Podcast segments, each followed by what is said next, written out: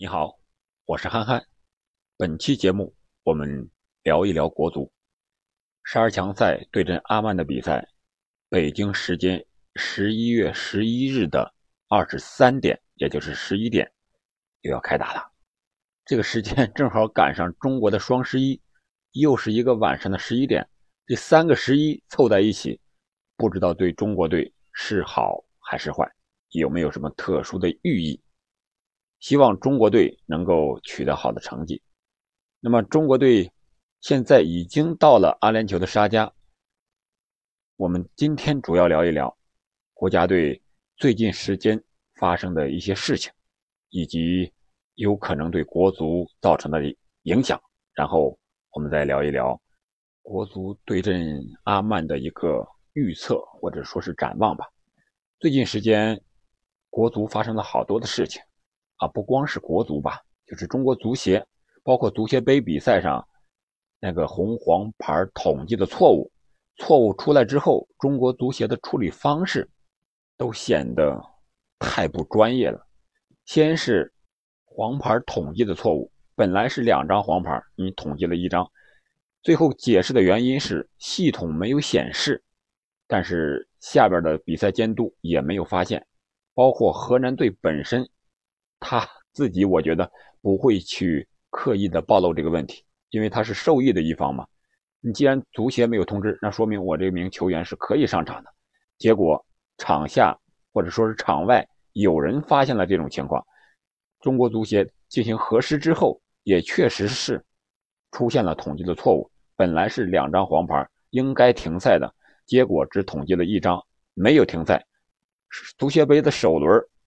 是出场了，而更奇葩的是，我觉得是中国足协的处理方式没有进行彻底的纠正，而是将错就错吧。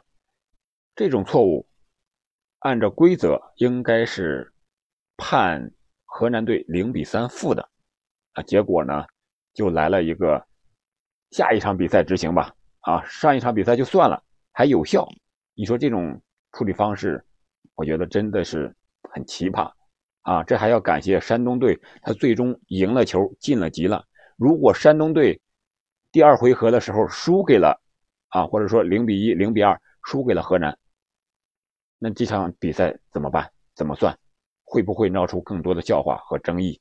啊，所以说中国足协的这个处理问题的方式很不专业。还有一个细节就是，网上我们看到中国足协发布了。征战阿曼队的一个海报，但是据说呀，中国足协在一开始发布这个海报的时候是把时间弄错了，应该是十一月十一日，然后是海报上写成了十月十一日啊，最后发现了以后又及时的改正了过来，但是也造成了一定的不良的影响，呃，说明我们足协工作人员可能不是很细心，或者说不太注重细节。刚才是一个专业的问题，再一个是细节的问题。我觉得这两个问题是踢好足球比赛的非常重要的两个方面，而我们国足的团队缺少的就是这两个方面。我们踢十二强赛第一场对澳大利亚，情报一开始说的是多么的准确，多么的细致，说是已经精确到了某个人，甚至某个人的左脚和右脚他的踢球的习惯。结果是什么呢？结果是我们被澳大利亚上来给打懵了。我们的战术一开始是全场紧逼，结果没逼下来。十五分钟之后被澳大利亚打懵了。这就是我们的足协的工作的团队的专业化程度和有细致程度不够啊！所以我说，要想让这些人啊，或者说这个团队给国足提供一些阿曼的具体的情报。我觉得，至少我的心理上是不抱太大的希望的。你还不如让李铁啊，或者是教练组们好好看看国足其他比赛的完整的录像，这是最好的一个方式。其他的数据的收集，我是比较悲观的。除了这一点，我觉得国足其他的可能相对来说都是比较利好的消息了。啊，首先是主场的选择，我们都知道，由于疫情的特殊原因。国足比赛无法在真正的国内的主场进行，但是到了沙加之后，呃，足协这项工作还是做的不错的，就是及时向呃国际足联和亚足联申请允许有观众入场。我们申请的名额是有大概是百分之五十吧，这个体育场满座是一千二百人左右，然后是申请了六千个这个观众入场。而在根据国际足联的一些规则，客场球迷的人数大概是啊不足五百人，四百八十人左右。如果这个球迷因素利用好的话，啊，我们能来五千到六千人啊，这样在这个体育场内，国脚们就会有极大的一个心理的优势，球迷的加油和呐喊声将为国足战胜阿曼提供强大的动力。再一个就是球员本身，相对来说现在是兵强马壮，或者说是精兵强将。因为在到沙加之前，热身赛之后，啊，国足已经缩减了五名队员啊。当然了，有四名队员是说是因为家庭的原因，有一名队员高准翼是有伤了啊，因伤退出。但是在网上，昨天晚上我也看到了。爆出了说是韦世豪在野球场踢球啊，有的球迷就质疑了：你国足不是说他家庭有事请假了吗？我看他也没事啊，怎么到野球场踢球去了？这个国足处理问题的方式，我刚才说了，不专业，不注重细节，可能在这个问题上也体现的淋漓尽致。如果真是家庭有事啊，有的人可能说，那韦世豪把家庭事处理完了吧？那这么快就处理完了，为什么不带上他呢？以前都是三十一个，你现在带了二十六个，为什么呢？这个是差旅费的问题吗？是钱的问题吗？我觉得不应该是，我觉得应该把他们带上。有的是攻击手啊，郭天宇、韦世豪。郭天宇是，我觉得应该让他打打比赛，即使我们这场比赛输了，我们也应该让郭天宇上一上，为下一届十二强赛。或者说是世界杯外围赛做准备吧，国足们不能只盯着眼前这一届了，应该把眼光放长远一点，提前布局了。在球员的取舍上，其实我觉得国足完全可以在国内打足协杯这几支球队里边，状态好的个别位置补招一下，比如说鲁能的刘洋呀、郑铮呀，像这守门员曾诚呀。状态都很好，而且又打了比赛了，有比赛的临场的状态，肯定比长时间不打比赛的这些集训的国脚们更容易出状态。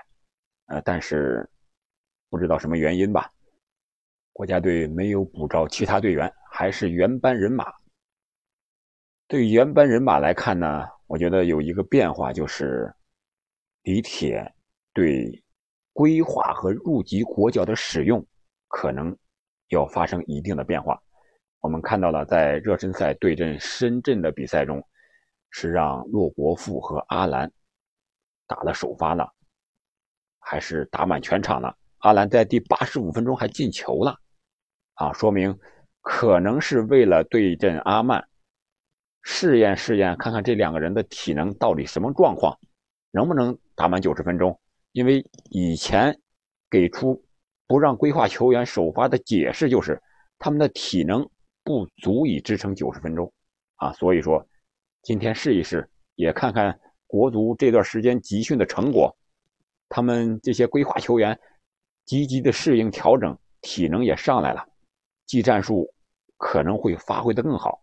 我们回顾一下对规划球员的使用，前四场比赛，蒋光太这个算是入籍的球员。他是常常首发打满全场的，然后首发最多的是埃克森，但是埃克森的状态很一般，没有发挥什么作用，可能和我们的整体实力和战术安排也有一定的关系。阿兰和洛国富就更少的可怜了，阿兰的上场场均时间只有三十分钟左右，而洛国富更少，场均只有十七八分钟。规划球员如何用？是只规不化、只规不用，还是把他们完全当成我们本土的国脚一样使用呢？这个问题，我觉得到了生死战，这个关键的时候，李铁应该拿出应有的一个态度，那就是竞技比赛，谁有能力，谁状态好，那就谁上，不要看这个看那个，把足球场外的东西带到场内来，不要让这些因素来影响足球本身。再一个不得不谈的就是吴磊和李铁，这是中国国家队本次比赛。最关键的两个人，一个是中国的当家球星大腿，唯一留洋的队员吴磊已经回到了加沙，和国足一起训练了。吴磊在加沙接受采访的时候也谈到了十二强赛，特别是对阵阿曼这场比赛，在沙加这个所谓的国家队的福地，也是吴磊的福地来进行。也希望吴磊能够发挥良好的状态，继续为国家队进球，为战胜阿曼发挥关键的作用。那么关于李铁呢？我们通过他执教四十强赛，还有执教十二强赛前四场比赛，还有他接受采访的一些言论，可以看出李铁是非常有性格的一个教练。啊，曾经说出，啊，中国足球就是要由中国人搞。啊，中国人能搞好这样的言论啊，可以说也是非常有有底气或者说有个性的一位教练。但是从执教成绩上来看，特别是面对亚洲的同等级别或者是高于我们这个体量级的对手的时候，这种执教比赛、临场指挥这个能力还是有一定欠缺的啊，说明李铁还是需要成长的。但是国家队能不能给他？容错和成长的机会呢？只能说十二强赛，或者说世界杯太重要了，中国足球太渴望了。在国足主教练这个位置，无论是谁，包括里皮，成绩不好就要挨骂。所以本场比赛对阵阿曼，李铁已经被逼上绝路了。怎么办？就看十一月十一日晚上十一点开球之后队员们的表现吧。其实我最担心对阿曼的几点是这样的：一个是对阿曼的了解程度，会不会就和我们普通球迷一样，只是看看新闻报道，看看这些球员都是谁，在哪效力，有过什么履历和经历，只了解一些皮毛呢？如果国家队的情报还只停留在这些表面上面，那输给阿曼是大概率的事情。我们可以看一下阿曼比赛的数据和国足比赛的数据，在进球上是一样的，都是五个进球；在失球上，阿曼是五个，我们是九个，说明我们防守还不如人家。但是阿曼并不是不能被进球的，但是阿曼的韧劲儿更足，体力更好，至少说他体力在场上分配的比我们要好。他打日本队那个进球，是到比赛的最后时候，快九十分钟了啊才进的，说明他那个时候还能打出反击来，说明他的体力是保持的非常好的，至少那一下冲的还是非常有威胁的。而我们，我最担心的球员们在场上就是九十分钟比赛的专注程度，总有短路的那一下，如果你短路了，那可能。阿曼队就抓住你这个短路的瞬间的机会，人家就进球了。我们好多进球、被进球啊，都是这种情况。其实职业足球比赛怎么进球，说是成功打了配合啊，配合打得很好，还不如说是就抓你后卫失误那一下。我打成功了，说明你就失误了嘛。我们这方面的教训很多呀，包括十二强赛前四场比赛，很多丢球。都是这种情况。除了这个九十分钟的专注度，还有一个就是九十分钟的体能分配。现在国足集训这么长时间了，啊，说是体能恢复的不错啊，比第一场打澳大利亚的时候至少要好很多。但是体能它不是长跑，不是一个速度跑下来，即使是长跑，它也是有战术的，不是前一公里和后一公里它速度是一样的。踢足球更是这样。你这九十分钟，你体能如何分配是很关键的，特别是在这种异常激烈或者说是特别容易引起心理作用，心理会左右你体能的一个分配，啊，甚至说加大你体能的消耗。再一个就是比赛场上的细节的把握，比如说裁判员判罚的尺度。啊，我们了解了一下，本场比赛的主裁判是泰国的西瓦公。